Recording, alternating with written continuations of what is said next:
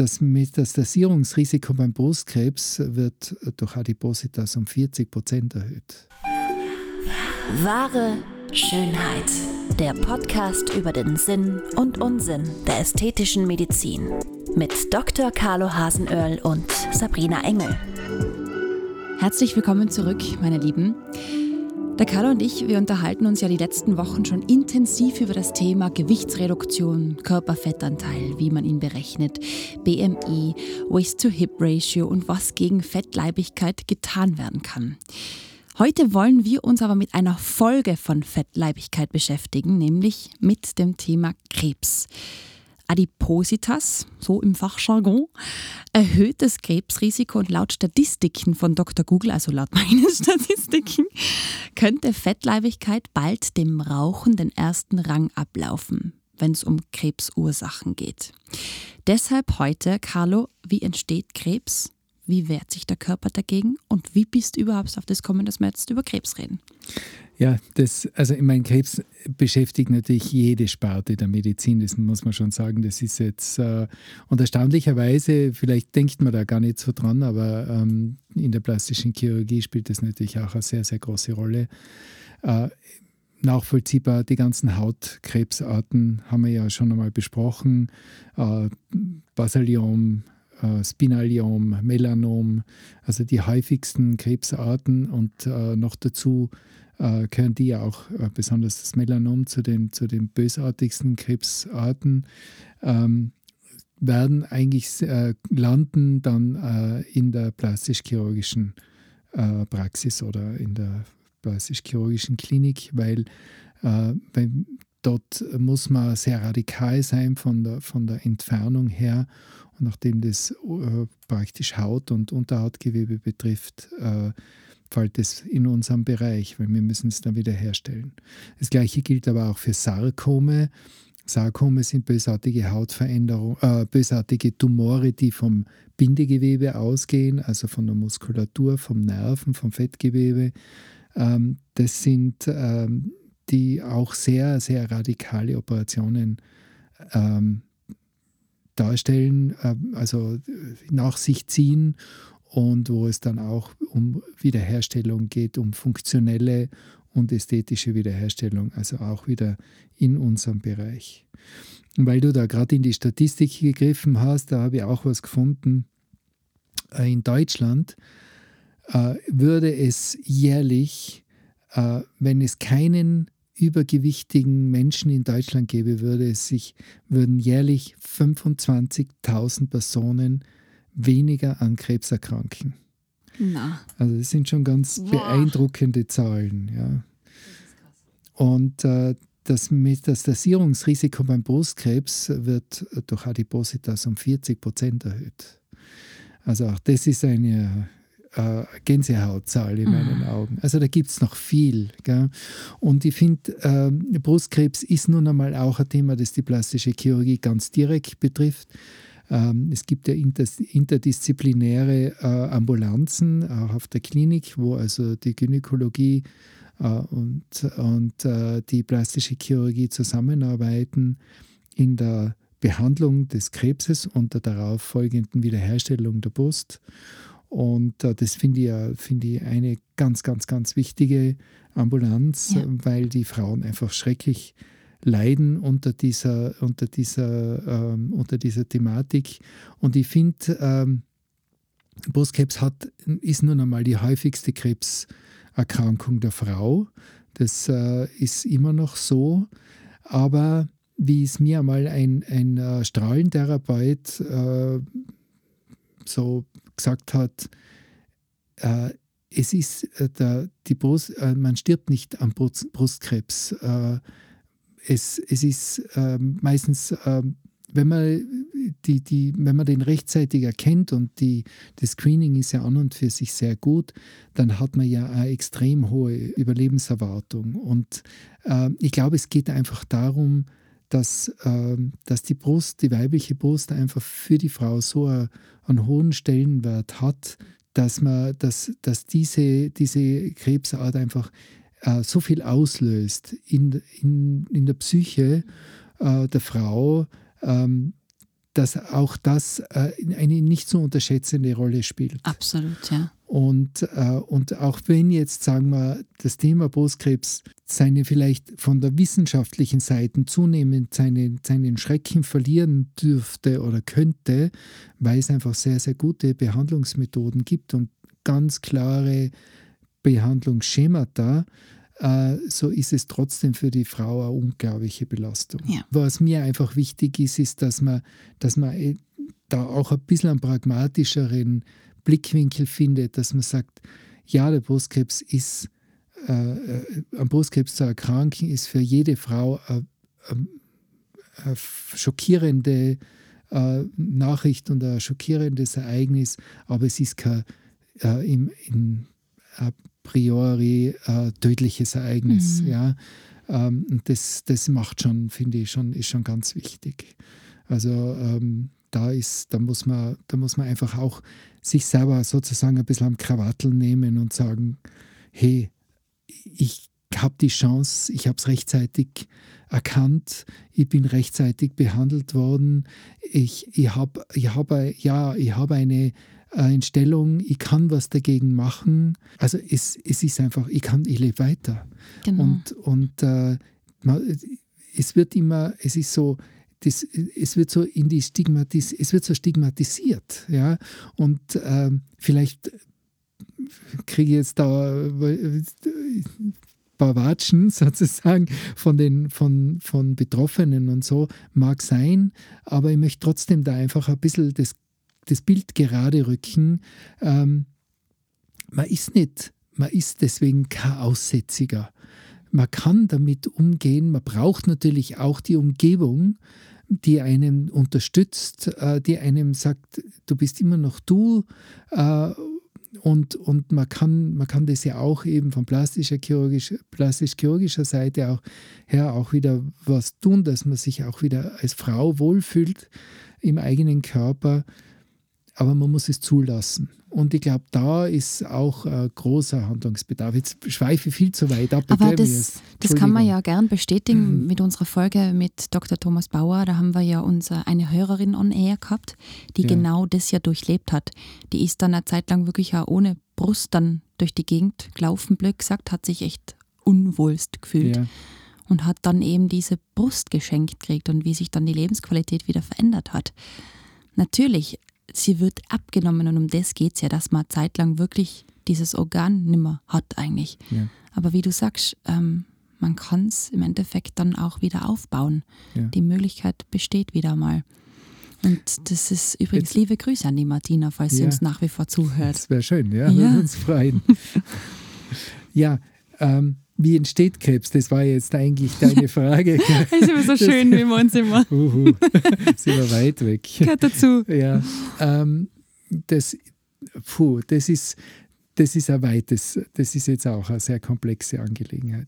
Man muss sich vorstellen, permanent entstehen neue Zellen im Körper. Jedes Gewebe, bis auf ein paar ganz wenige Fettgewebe, Muskulatur, Nerven, die bleiben Jahrzehnte gleich, ja, äh, oft das ganze Leben. Aber alle anderen Zellen erneuern sich in einem permanenten Prozess. Da gibt es also, der, der läuft so in vier Phasen ab. Es, es gibt eine Phase, wo die Zelle sich sozusagen vorbereitet auf die, auf die ähm, Reprodu Reproduktion. Dann gibt es eine Phase, wo, die, wo praktisch dieser, dieses Erbgut, diese DNA dann äh, gespalten wird. Dann gibt es wieder eine Phase der Vorbereitung auf die Zellteilung und dann gibt es die Zellteilung selbst. Und, dieser, und dann äh, beginnt dieses ganze Radl sozusagen wieder von vorn in jeder geteilten Zelle separat. Und wenn dann eine Zelle aber nicht in das System passt, ja, wenn also diese, da irgendwas in diesem Erbgut nicht, äh, nicht stimmt, äh, weil äh, externe Einflüsse, ähm, also Umwelteinflüsse, Lebenseinflüsse, wie, wie eben, da wird immer das Rauchen genannt, aber es gibt genug anderes auch. Ähm, die, die, haben, die, die nehmen einfach auf diese DNA dann Einfluss, auf diese Reproduktion Einfluss. Das ist ja ein hochsensibler Moment, wenn sich diese DNA spaltet. und reproduziert. Und dann, äh, dann muss der Körper diese Zelle erkennen. Und äh, dazu gibt es ja das, das äh, Immunsystem im Körper, wo also durch den über den Blutkreislauf durch den Körper strömen also permanent diese Wächter, diese T-Zellen und B-Zellen, die, äh, die darauf programmiert sind, äh, Zellen, die nicht dem, dem Bauplan entsprechen, sofort zu markieren. Die werden markiert und dann setzt sich ein Selbstmordszenario äh, in Gang. Das heißt, ähm, ein, ein, Bio, ein äh, biochemischer Prozess läuft dann ab und die Zelle wird dann quasi in kleine Bläschen zerteilt und diese Bläschen werden dann von sogenannten Fresszellen oder Riesenzellen aufgenommen und vernichtet. Rückstandslos. Ja? Und äh, dieser Prozess läuft zigtausend Mal pro Tag in unserem Körper ab.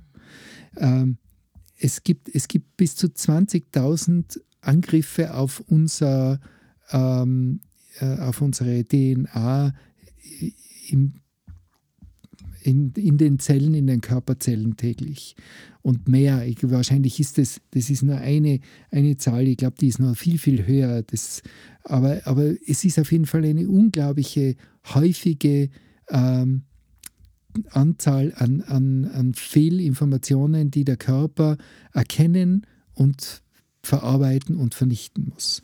Und da gibt es zwei Systeme. Da gibt es eben, wie gesagt, dieses Immunsystem, und dieses, diese, äh, diese veränderten Zellen verhalten sich anders, ihre Umgebung verhält sich anders und dadurch äh, werden praktisch diese Immunzellen auf diese veränderten Zellen aufmerksam. Ich versuche das jetzt, diese, das ist so ein kompliziertes System, das, das einfach zu erklären ist wahnsinnig schwierig. Und ganz ehrlich, ich bin kein Onkologe und ich bin kein, kein ähm, äh, Krebsforscher, also ich schwimme da ja auch, ja, aber ich versuche das so auf ein einfaches System runterzubrechen. Dass wir es auch verstehen. Ja, und, und äh, äh, da gibt es jetzt rund um diese, um diese äh, veränderten Zellen, gibt es dann ein ganz eigenes Milieu, das eben praktisch die, diese Wächterzellen aufmerksam macht auf diese veränderte Zelle. Und dieses Milieu kann, ähm, wird beeinflusst ebenfalls von äußeren Bedingungen, unter anderem eben auch von Adipositas. Also es verändert sich diese, diese, äh, diese es bildet sich sozusagen wie, wie ein Schutzschild um diese veränderte Zelle. Und wenn dann diese Immunzelle nicht diese, diesen Zellabbau, diese Apoptose, wie die heißt, in Gang setzen kann, dann geht's los. Dann Streut. kommt dieser, dieser Kreislauf in Gang. Das heißt, diese veränderte DNA spaltet sich wieder. Die Zelle spaltet sich genauso wie die richtige Zelle, spaltet sich auch diese falsche Zelle, nur die unterliegt jetzt nicht mehr dem körpereigenen Kontrollsystem. Und dadurch verliert sie, äh, dem, dem fehlen diese Kontrollpunkte, weil an diesen Kontrollpunkten während des, dieses Kreislaufs mit diesen vier Phasen, die ich zuerst erzählte, wird immer nachgeschaut, passt alles. Ja? Und wenn diese Kontrollpunkte nicht mehr gebraucht werden, dann, äh, dann, wird, dann, dann explodiert das Ganze. Das heißt, der teilt sich, teilt sich, teilt sich, teilt sich, unterliegt keiner Kontrolle mehr und dann entsteht ein Tumor. Also eine bösartige Veränderung. Und die haltet sich an keine Organgrenzen, die haltet sich an kein, kein Regulationssystem, ähm, die bricht in Blutgefäße ein und dann streut sie. Die hat ihr eigenes Zentrum, ihr eigenes genau. System. Das ist wie, wie, ein, äh, wie ein eigener Organismus im, im Körper. Es ist ja auch ein Fremdkörper im Körper. Ja, genau. Und es ist, einfach, es ist einfach unglaublich, wie potent dieses Immunsystem im Körper ist, wie viele äh, Informationen die es verarbeiten muss und wie oft diese, diese Wächterzellen eingreifen müssen. Täglich, stündlich, minütlich. Die müssen permanent äh, Zellen, die nicht passen, wieder besser eliminieren. Und das funktioniert grandios. Ja. Ich meine, äh, ich bin jetzt über 60 und, und ich meine, ich habe auch mal einen, einen, beginnenden kleinen weißen Hautkrebs, den ich mit dem Lasermeer selber entfernt habe, äh, äh, gehabt. Aber sonst, da, da, da jedenfalls, äh, bei meinen Tests sind alle immer ganz normal. Also dürfte noch nichts noch nichts passiert sein. Und ich bin jetzt nicht der Engel, ja. Also, also Entschuldige, ich wollte jetzt nicht auf deinen Namen. Tja, das lassen wir mal so im Raum lassen stehen. Wir mal im Raum stehen. Aber ich meine, ich lebe jetzt nicht in, in jeder Hinsicht gesund und, und trotzdem ist mein Körper in der Lage, diese Balance, diese, diese äh, Funktion aufrechtzuerhalten. Das ist wirklich unglaublich, was da abgeht. Ja. Aber wie du sagst, es hängt ja wirklich dann mit dieser Fettleibigkeit eben zusammen. Genau. Du hast jetzt, wir haben es ja alles bemessen, es passt ja alles, wir sind nicht fettleibig. Ja. Die Zellen können dieses Programm fahren, weil sie nicht überflüssig oder halt, weil nicht zu viele davon da sind. Ja. Aber sobald da Überschuss da ist, das, irgendwann kann es der Körper eigentlich auch nicht mehr kontrollieren. Ich glaube, das liegt ja auch an dem, oder? Dass einfach zu viel Masse da ist und die Zeit zu wenig ist, um alles zu, durchsäubern, wenn man so da, will. Ja, das ist jetzt, äh, wie soll man sagen, das ist jetzt ein ganz einfacher Erklärungsversuch, den ich jetzt nicht, äh, will nicht sagen, dass das jetzt im Grunde genommen falsch ist, aber es ist viel, viel, viel komplizierter. Ja. Es geht um, es geht um, um uh, Immun, uh, um diese Umgebung, äh, diese immunsuppressive Umgebung um die Krebszelle, ja, die eben von der Adipositas, also von Fettleibigkeit beeinflusst wird. Das heißt, der, der, diese Krebszelle äh, schützt sich dann selbst mit einem Mantel aus, aus Proteinen, die verhindern, dass die, die Lymphozyten, dass diese Wächterzellen quasi diese Zelle angreifen und zerstören können. Und es gibt zum Beispiel in der Krebsforschung diese Big Four. Das sind vier Proteinarten, die so äh, bildlich gesehen so eine glatte Oberfläche haben, dass es keinen Schlüssel dafür gibt. Und dadurch praktisch diese, diese, äh, diese Zerstörung blockieren. Und, und ähm, da ist jetzt gerade letztes Jahr ist, ist die Krebsforschung, hat ein, ein, einen, ein Schloss geknackt von so einem, von einem dieser vier Proteine, die für über 50 Prozent der, der Krebserkrankungen im Körper zuständig sind. Wie schafft man das? Wie kann man das knacken? Ja, das ist ja ähm, das, die mRNA, die man jetzt eben mit, mit der, mit der äh, Pandemie eben jetzt so ähm, ihren Siegeszug praktisch angetreten haben, die hilft da sehr viel. Also da wird eben dann, das, äh, man muss, man muss äh, eben diese, diese Proteine so aufschlüsseln können, dass man weiß, wo man sie angreifen kann. Da bin ich, da schwimme ich jetzt total. Gell? Also das muss ich wirklich sagen, das ist so hochwissenschaftlich. Aber es funkelt in deinen Augen, ja. dass man da einen Schritt weiterkommt. Ja, gell? dass man sowas findet, das ist ja grandios. grandios. Ja. Chips und Cola. Ja, das hast du früher auch gespielt. Jetzt musst du warten, bis ich deinen Namen sage. Carlo, wir haben ja im Vorgespräch, wir, wir überlegen uns ja immer, was wir machen oder beziehungsweise du äußerst ja deine Wunschthemen, ist auch, das, ist auch eine Schauspielerin gefallen, Angelina Jolie. Mhm, genau. Die hat ja auch eigentlich den Krebs mehr oder weniger besiegt. Es gibt, es gibt eine, äh, eine genetische Mutation, eine, eine, ein, äh, eine Gensituation, eine genetische Situation, äh, die quasi äh, die, das Risiko an Brustkrebs oder an Eierstockkrebs zu erkranken um, um ein Vielfaches erhöht. Ja? Also äh, man spricht also bei gewissen Gensituationen oder Genmutationen davon, dass man, dass man bis zu 80 80-prozentiges Krebsrisiko hat. Und äh, bei diesen Menschen wird angeraten, sich eben zum Beispiel die Brüste entfernen zu lassen, um, das, um einfach dem, dem, äh, dieser, dieser genetischen Situation gar nicht die Gelegenheit zu geben, die, äh, die Zellen, äh, die Zell-DNA anzugreifen und zu verändern und den Krebs zu erzeugen. Ähm, Krebsforscher stehen dem sehr kritisch gegenüber. Ja? Die sagen, ähm, unser Körper hat so ein hohes Potenzial, äh, diese, veränderte äh, DNA zu entdecken und zu vernichten, dass äh, die, die radikale Operation jetzt mit, mit also wirklich differenziert gesehen werden muss.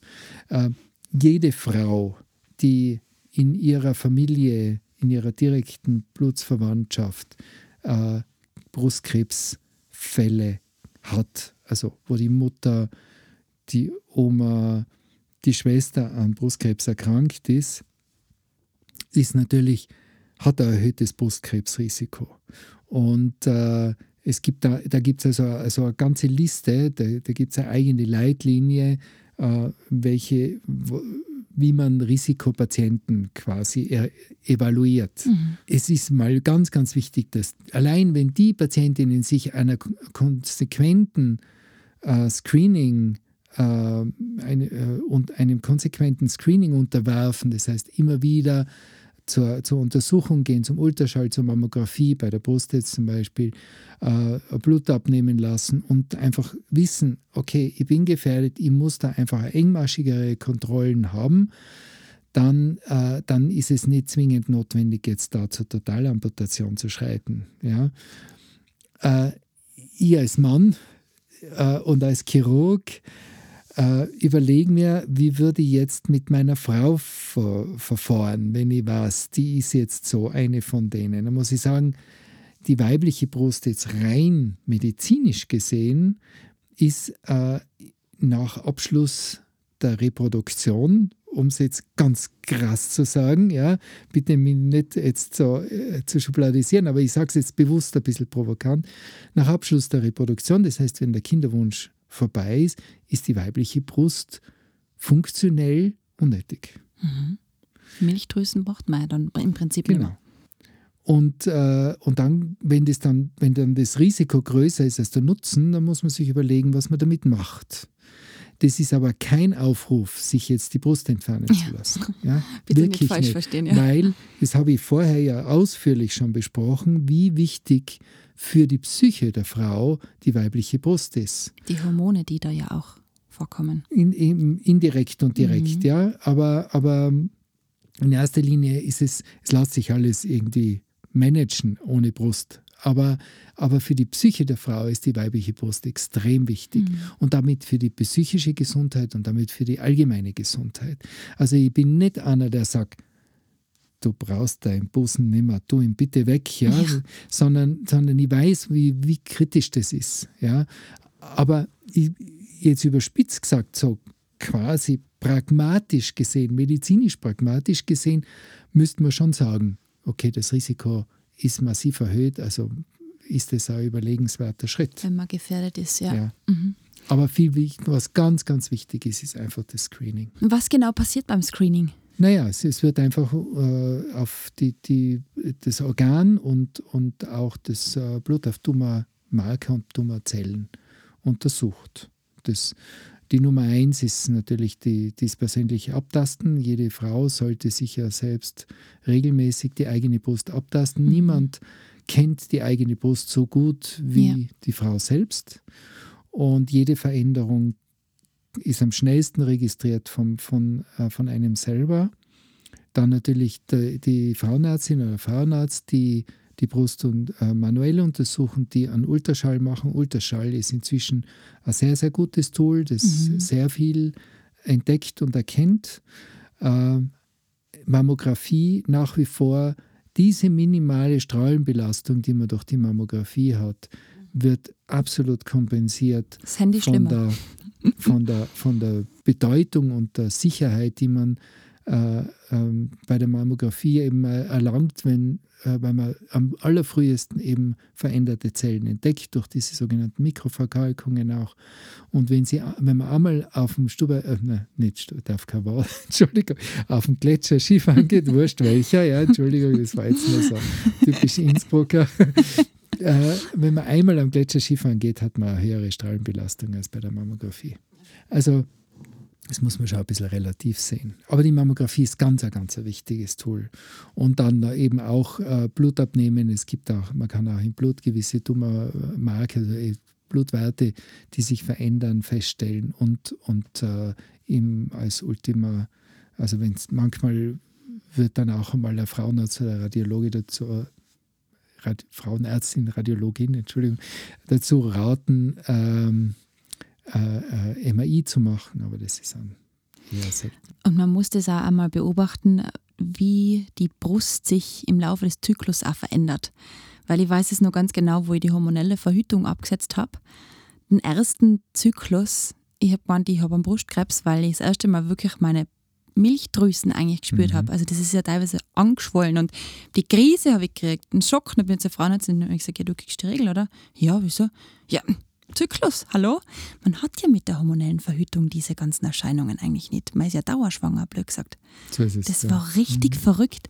Da, aber das ist ja so spannend, was der Körper wirklich eben für Programme fährt. Ja. Und das fällt ja wieder genau in diese Zellkontrolle rein, oder? Man muss sich da selber einfach ein bisschen beobachten und vor allem, wie du sagst, täglich. Wir kommen halt immer wieder zum Punkt, dass der Körper einfach wertvoll ist, dass man kennenlernen muss und dass man auch, blöd gesagt, lieb haben muss. Und man hat ihn lieb, wenn man sich mit ihm auseinandersetzt. Ja. Genau. Ah ja, es gibt noch eine, eine nette, eine nette Geschichte, äh, die, die meiner Ansicht nach eigentlich äh, recht aktuell ist. Ähm, nette Geschichte ist es nicht, aber es gibt äh, äh, Frauen, die keine Nachkommen äh, geboren haben, haben ein dreifaches erhöhtes Risiko, mhm. an Brustkrebs zu erkranken gegenüber Frauen, die also geboren haben. Interessanterweise Frauen, die das erste Kind mit Mitte oder später als Mitte 30 bekommen haben, haben ein vierfach erhöhtes Brustkrebsrisiko. Na. Und es gibt ja viele, viele Frauen. Es ist ja jetzt total in, dass man eigentlich so spät das erste Kind kriegt. Mhm. Äh, zuerst Beruf, Karriere, äh, und, und, äh, und da ist, also das ist jetzt nicht, das soll einen nicht in der, in den, in der Planung umstellen oder sowas, aber ein bisschen sollte man das vielleicht auch im Hinterkopf geben. Es gibt dann noch eine Statistik, die habe ich extra auslassen, aber ich sage es jetzt doch. Äh, wenn man vor, vor dem 18. Lebensjahr das heißt, die Kind kriegt, was ich viel zu früh finde, weil man einfach im Kopf noch nicht so weit ist, genau. dann reduziert sich das Brustkrebsrisiko auch da, noch einmal deutlich. Das ist so ein, das ist ein Feld, da könnte man ja, ewig glaub, reden und, und ganz ehrlich, ich, ich fühle mich jetzt da nicht berufen dazu. Ich, es streift, nein, es, es beschäftigt nicht. Es schon. beschäftigt mich sehr. Es hat sehr, sehr viel zu tun mit, meiner, mhm. mit meinem Beruf als plastischer Chirurg, weil der Krebs in irgendeiner Form sehr oft, fast täglich bei mir in der Praxis mhm. zu finden ist. Meistens in einer Gott sei Dank sehr, äh, wie soll man sagen, beherrschbaren Variante. Da habe ich gegenüber zum Beispiel am, am Strahlentherapeuten äh, natürlich ein großes Plus, weil die sind dann schon die, die Feuerwehr, wenn es wirklich brennt, ja. wenn Metastasen da sind. Mhm. Wenn er, wenn er äh, Karzinom jetzt zum Beispiel mit der reinen operativen Entfernung nicht zu beseitigen ist, äh, dann ist die Strahlentherapie, die Chemotherapie ganz, ganz wichtig. Mhm. Und, äh, und da, da bin ich also als plastischer Chirurg jetzt eh noch auf der, auf der sonnigen Seite sozusagen der Krebstherapie, wenn man das, wenn es die überhaupt gibt. Aber, aber trotzdem, es beschäftigt mich. Es beschäftigt mich aus vielen, vielen Aspekten aus der chirurgischen Sicht, aus der, aus der Auseinandersetzung, aus dem Leidensweg, den die Patienten und Patientinnen haben, wenn sie wissen, dass sie jetzt einfach Krebspatienten sind. Was mich ein bisschen ärgert, das möchte ich jetzt am Schluss noch sagen, ist, sind diese, ist diese, diese momentanige, äh, wie soll man sagen, äh, das ist keine Bewusstseinsbildung. Ich meine, Bewusstseinsbildung ist total wichtig. Ja. ja. Gehen wir um damit negieren wir ihn nicht, äh, setzen wir uns damit auseinander, ähm, versuchen ihn in einem frühen Stadium zu, zu entdecken und zu beseitigen, wenn er sich nicht, wenn der Körper es nicht eh selber macht. Aber wir sind keine, das sind Krebspatienten sind keine keine Aliens. Ja, eben, das wie am ah, Anfang gesagt hast, gell? Das ist so, das wird so momentan so, so stigmatisiert, das wird, in, das wird so in eine in eine eigene Ebene gehoben. Mhm. Na, das sind normale Menschen. Genau. Ja, das sind Menschen, die, die haben ein Problem. Das lässt sich Gott sei Dank in so vielen Fällen medizinisch super behandeln. Mhm. Ja. Und, und auch ein, auch ein fortgeschrittener Krebs geht in ein, geht in ein chronisches Stadium über. Das ist kein Todesurteil. Ja. Also man muss da wirklich einmal einen anderen Blickwinkel. Das ist, äh, das, wenn ich habe Krebs, das ist so wie, ich bin jetzt eigentlich schon tot. Ja, voll. Mhm. Und das ist es nicht, überhaupt Es nicht. ist eine Krankheit, Es die ist man in eine. Erkrankung, die man in Angriff nehmen Mhm. muss. Ja? Und mit der man umgehen kann, wo es unheimlich viel Hilfe, irre tolle Entwicklungen gibt, fa fantastische Möglichkeiten, die immer schonender werden. Ich meine, wenn ich war, ich kann mir, ich weiß, also Patientinnen, die, die vor, vor 20, 30 Jahren bestrahlt worden sind, die haben Verbrennungen auf der Haut gehabt. Das gibt es ja fast nicht mehr. Die werden punktuell auf Millimeter genau wird dieser Tumor bestrahlt, nur dieses Areal und nichts rundherum. Und das, da hat sich so viel getan. Das ist inzwischen so, so subtil und so technisch so grandios gelöst. Ja. Da gibt es so viele Möglichkeiten, die man nützen kann. Also wir sind, das ist kein Todesurteil. Und das ist nicht so wichtig eben, dass man das bedenkt und vor allem wieder im Kopf diesen positiven Status einnimmt. Richtig. Weil wenn ich sage, ich bin eh schon tot, Ja. dann ist mein Körper auf das getrimmt, ja, wir müssen Genau. eh nicht mehr kämpfen. Ja. Und einfach sehen, passt, es ist ein Problem da, man nimmt es in Angriff und man will es besiegen. Ja. Man schafft es. Genau. Das klingt vielleicht jetzt so banal, aber dran glauben, weil ein Wille versetzt Berge und das glaube ich ist im. Körper auch so. Absolut. Der Körper kriegt ganz, ganz eigene Dynamik, auch in der eigenen Abwehr, in der eigenen Heilkraft, Ja. wenn man ihm vom Kopf aus einfach auch die Schleusen öffnet. Voll. Bin ich voll bei dir. Also das wünschen wir euch auch, dass ihr den Kopf da oben positiv stimmen könnt. Ja, Das, da tut man sich im Leben so viel leichter. Ja, Gell? Generell. ja mir, ich, mein, ich müsste mir selber bei, meinem, also bei meiner Nase nehmen. Man, man, stellt sich ja, man steht sich ja so oft, jetzt gar nicht gesundheitlich, auch sonst, so oft selber im Weg. Ja? Ja. je weniger, wenn man es schafft, sich selber da ein bisschen quasi zur Seite zu nehmen oder sich aus einem, aus einem äh, anderen Blickwinkel zu betrachten, da kann man sich das Leben schon viel leichter machen. Think positive. Ja. Und breathe. Kommt Mhm. wieder mal dazu. Sauerstoff ist wichtig für den Körper. Breathe. Bewusst durchatmen. Schnauf heißt es nicht breathe. Schnaufe mal. Sein in Tirol, sein Blut. So, So, Deckel drauf. Deckel drauf. verarbeiten wir das alles. Und wenn Fragen aufgetaucht sind oder wenn euch was am Herzen liegt zu dem Thema, ein bin, ich Riesenthema. bin auch wirklich diskussionsbereit. Es ist nicht alles in Stein gemeißelt, was ich sage. Und, und wenn jemand auch was sagt, hey Mann, da liegst du jetzt aber wirklich daneben, dann bitte Unbedingt. sagt es. Wir werden es auch wirklich, ich, ich bin auch da gern bereit, das dann auch aufzuarbeiten und, und nicht nur, ich, ich stelle da Es ist keine deine Dogmen Meinung. auf, ich Genau. sage meine Meinung. Und voll wichtig auch gerne generell Feedback. Was gefällt euch an unserem Podcast? Und was können wir anders machen? Welche Themen würden euch interessieren? Ja. Alles ins E-Mail reinpacken und an Doppelpunkt podcast at excellentbeauty.com schreiben. Betreff meine Frage an euch. Okay, Bis nächste Woche. bis nächste Woche. Tschüss. Tschüss. Das war wahre Schönheit.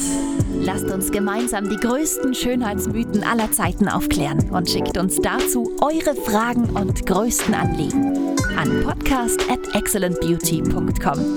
Immer her damit und keine Scheu. Wir freuen uns auf euch. Bis bald!